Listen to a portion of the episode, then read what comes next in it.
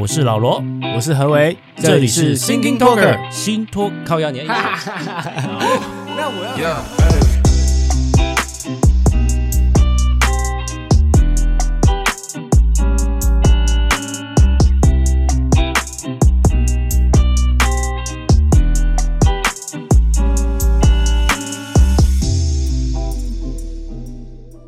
你好，你好，然后啊，哇，这个 最近真的有一种冬天的感觉了哈。哎、欸，有，越来越冷了哦。哎、欸，就是好不好？暖气就给它开下去了啦哈。我现在上半身脱光。啊、你那边有这么的热吗？没有，就家里气密的还不错，这样子。这么帅？因为我刚刚吃完饭吧，所以蛮热的。Okay 对，好。我那天骑车，然后突然，哎、欸，我眼睛一个痛，你知道吗？就是因为，你比如说，因为我不是全罩式安全帽，那个风还是会灌一些进来。然后，对对对，我想说，哎呦，啊是怎样？是沙尘还是说是睫毛倒插？怎么一个痛？然后就很痛，突然很痛那种感觉。没有，就是有异物的那种感觉。哦，有异物的，OK。我就停在路边，然后就拔一下睫毛，然后所以是睫毛，好像没没有，就是弄完之后还是。还是不舒服，但是我那天一定要去上班，因为有事情要忙。然后好吧，那就去。到公司之后，还是整理一下我的眼睛，上上下下、左左右右都打开看过，没有睫毛啊，也没有异物啊，但是有异物感。对，但是我还是盯到下班，就是把事情做。但是就是盯很久哎，他是不会痛，但是就觉得怪怪，就觉得怪。对，就跟柯文哲一样，觉得怪怪的哈。然后是柯文哲，然后呃，但是有比一开始舒服一点点的，就是有好一点点。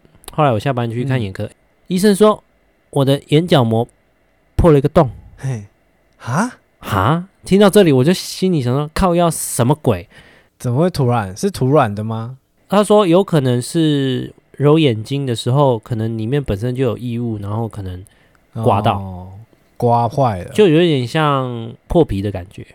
那这样子破个洞这件事情是常态吗？就是说很多人都会发生吗？只是说你的是比较强烈。一般来说应该不会，是因为有东西跑进去之类的。的我猜了，因为我前几天有一个睫毛跑进去所，所以如果说你之我们之后有这种感觉，那就是要很警觉，这可能是就是说千万不要揉眼睛。其实一般来说，一般也不要揉眼睛，因为揉眼睛只是会施加压力在那个角膜上。如果里面刚好有东西可是我是记得没有揉，但是我前几天有一个睫毛掉进去过，是不是有时候有可能是你眨眼那一瞬间也算是揉到，也可能睫毛倒插的时候刮刚好插到，你知道吗？我不知道啦，这是可能猜测啊。那你后来怎么他怎么帮你处理？也有可能是我骑车那时候风灌进去，刚好有沙尘进去，也不知道。你就把它刮了，因为我我是我是油门一吹那一瞬间风进去，突然就觉得眼睛超不舒服的哦。但是有没有那么刚好一进去就刮伤？刚我们抠脸，我不知道啊，搞不好你的搞不好你的角膜那么脆弱之类的。因为我也是第一次遇到，然后硬度比较最重要的问题就是说，是可修复的吧？啊，当然是可修复的，可然后就是是滴眼药水也学到了，对对对对，也学到一点，就是说角膜如果刮伤的话，就是说。他最害怕的就是细菌感染，因为一般我们如果角膜正常状态下，它是自然会有分泌，像是眼泪啦，这些都是保护我们角膜的帮手。那一旦你破了，就是比较容易细菌感染，然后所以就会不要自己补充那个人工泪液，然后点抗生素药水这样子，擦个药膏之类的。所以你的眼角膜修复了没有？嗯，有。哎，这这几天是吗？对啊，就前两天啊。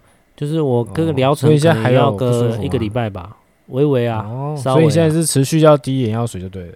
对，好好保养啊，眼睛不好换呢。对啊，所以我那天下班才赶快去看医生。我这个灵魂之窗居然被戳破了一个洞，我的窗，我的窗破了一个洞，还好不是别的地方的窗。我们讲到这个医疗常识呢，最近你知道，就是这个国际上这个新的变种病毒不是来了吗？哦，对啊，哦，叫做这个叫做 Omicron，好不好？超难念诶。没错那你知不知道去查来念的吗？怎么念不重要，怎么来的才重要。怎么来？我以前叫做以，因为你知道我们这个阿尔法、贝塔、德尔塔，对这种名称，它是依照希腊字母排列顺序来的。对，就是当时 WHO 他们这样子。对啊，为什么是变成 Omicron？为什么？因为它跳过了两个东西，按照顺序来，就等于是 A B C D，它 A 直接跳到 D，然后跳了 B 跟 C，为什么呢？Why？我相信很多听众都知道，我不知道。好，你不知道，我就是讲讲给你听的。你有听过 Lambda，然后再来是没比较少听过的 Mu Mu，这是上一个 Mu。那 Mu 接下来听过啊对 Mu 接下来的是 Nu New，呃 New 被跳过，其实我觉得可接受，因为如果说你今天这个病毒大家都叫它 New New New，就觉得它好像是新病毒，会有一点误解。那跳过它，我觉得很合理。那下一个叫做 XI，怎么念？你知道吗？XI C Xi，习近平的好，又跳过了，所以他跳过了。哇哩嘞嘞，好恶心啊！恶心又一个啊！那个 WHO 秘书长之前在 COVID-19 的时候，不断的抱大腿，对啊。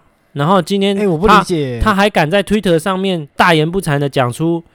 为什么要跳过这两个？因为 new 是会让人家误解新，然后 she 的话，他说可能会污名化某一个地区。哇哩嘞嘞哦，不是，不过我真的也蛮好奇的，就是因为我记得我之前看到一个国际新闻，就是那个世界卫生组织不是要重新选那个秘书长还是怎么的嘛？就是也是那个组织领导嘛。嗯，好像谭德赛又连任了，对不对？诶，我没有 follow 这个，但是。就是我觉得目前我看到这个新闻，就是我不能理解的是为什么他还可以就是在组织里面，就是诶投到被投到高票连任这样子。因为你要看谁有投票权啊？投票权的人跟中国的关系是什么？中国这几年，应该说这十年二十年来，不断的在国际组织上面扩张他的势力，不但是他自己，而且不断的买票跟那些国家，包含他的一带一路的做法也是这样。因为美国就是自以为。了不起，清高就一直退出啊，加上又遇到狂人川普，然后整个退出。当时 CPTPP 他自己也退出，就是一个锁国政策啊。中国其实国际上是这样啦，你傻逼，你在那边锁国，谁跟你清高，谁跟你在乎那个？有投票权、有势力才是最重要。中国是最聪明，不管是 WHO、WTO 国际刑警组织，然后什么国际的航空那些组织，都是他们的人啊。所以你。嗯台湾要进去，或是美国要回来，或是其他欧盟国家想要制裁制衡中国，基本上没用。他都有他的，就像严家，他已经掌握了区长、里长，你今天要扳掉他没那么容易。难怪要跳到、嗯、跳过西，就跟武汉肺炎一硬要叫 COVID-19，你他妈叫人家香港脚、日本脑炎、德国麻疹，你在那边 叫人救西郎西叫你西又怎么样？对不对？哎呀，浅显易懂，好不好？哎，那第三季是照打原本的吗？OK，你这个问题问的非常的好，这东西就有点医疗专业了哦。就是你现在有两种说法，哦、一个是原来的疫苗你要打第三次一样的，还是说你要打次世代疫苗？所以次世代疫苗的意思就是说，药厂它研发了新的第二代的疫苗，就是为了对抗新的病毒。嗯、可是你第二代的疫苗。至少要两到三个月，最快哦，两到三个月才会有，所以它基本上其实赶不太及目前变种病毒的演化，而且它如果研发新的疫苗，无论你是改版的话，你都要重新申请 EUA，又是另外一个耗时的东西啊。嗯、那下一个新闻，我想分你分享，这礼拜啊，因为我透过一些社群平台，间接有看到。苗博雅的咨询影片，对，他之前也看过片段，还有就是瓜吉在咨询的片段。我那一天就在看，他常常会把影片 po 在他的 YouTube 频道或者是 FB，而且他 po 的不是片段哦，他是 po 好几个小时的那一种，让你看到非常的完整版。嗯、我那天就是看了一个他们在委员会开的影片，然后我看了两三个小时，哇，就是一个。国会频道的那个画面，我看了两三个小时，哦、但是是拍台北市议会啊。我就是看他们几个议员，他们在委员会跟议会里面，议会大会有分大会嘛，大会就是质询市长，委员会就是分组小组讨论的概念啊，分不同领域然后小组讨论。因为我好奇，他们小组讨论到底是怎么讨论？是内容是是，我我只是想看每个议员发言的的的他的内涵，像刚好他们那个财会委员会里面就有那个潘怀忠，你知道吗？就是很很常卖药的那个广、啊、告。潘怀忠不是中了吗？他不是那个设摊吗？对啊，我就心里想说，我靠，你在财会委员会讲那什么？呃，多么多么有针对那个？哦，你看的是以前的片是不是？没有啊，就是熊好卷最近的啊。没有，他涉贪，可是还没有判刑啊。他这个只是认罪而已啊。但是法律是要走好几年的啊，所以他相我相信他应该到他结束任期应该都还还没结束啦。对啊，OK。然后就在想说，你是什么资格啊？你你就是在那边讲质疑。官员的预算的问题，然后你自己做的事情，你怎么不道歉一下？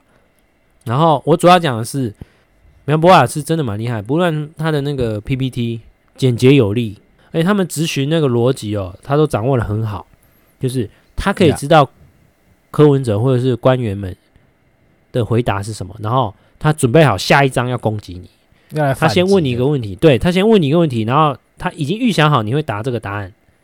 然后他在下一章再戳破你，啊、很厉害哦，就有点像是，诶，黄国昌也是这样啊。对啊、哦，国昌哦，国昌我是没有看。国昌你有看过？你你可以去，你有你有机会可以去看他的，他他全部都是这样子。可是可是国昌他就我觉得他情绪化太大了，就是他讲话都太用力，太你就好像每一句话都要跟人家吵架那样。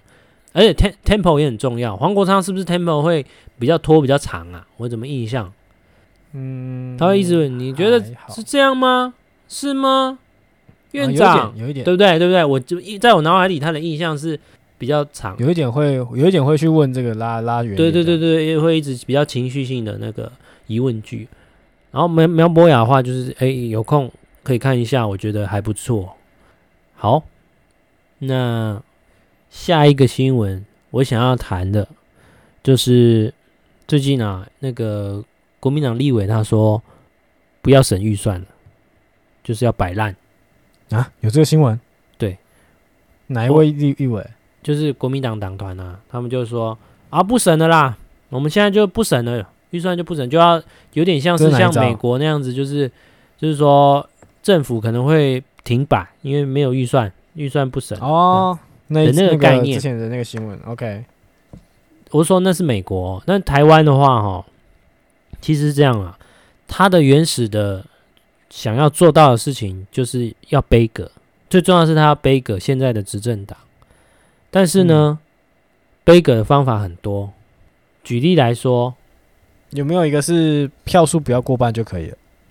不是，所谓的投票这件事情是到大会里面没有。其实其实你要想象，立法院它要通过一个法案，其实很多时候并不是每一个法案都要。大家一起投票，那个是最后一招了。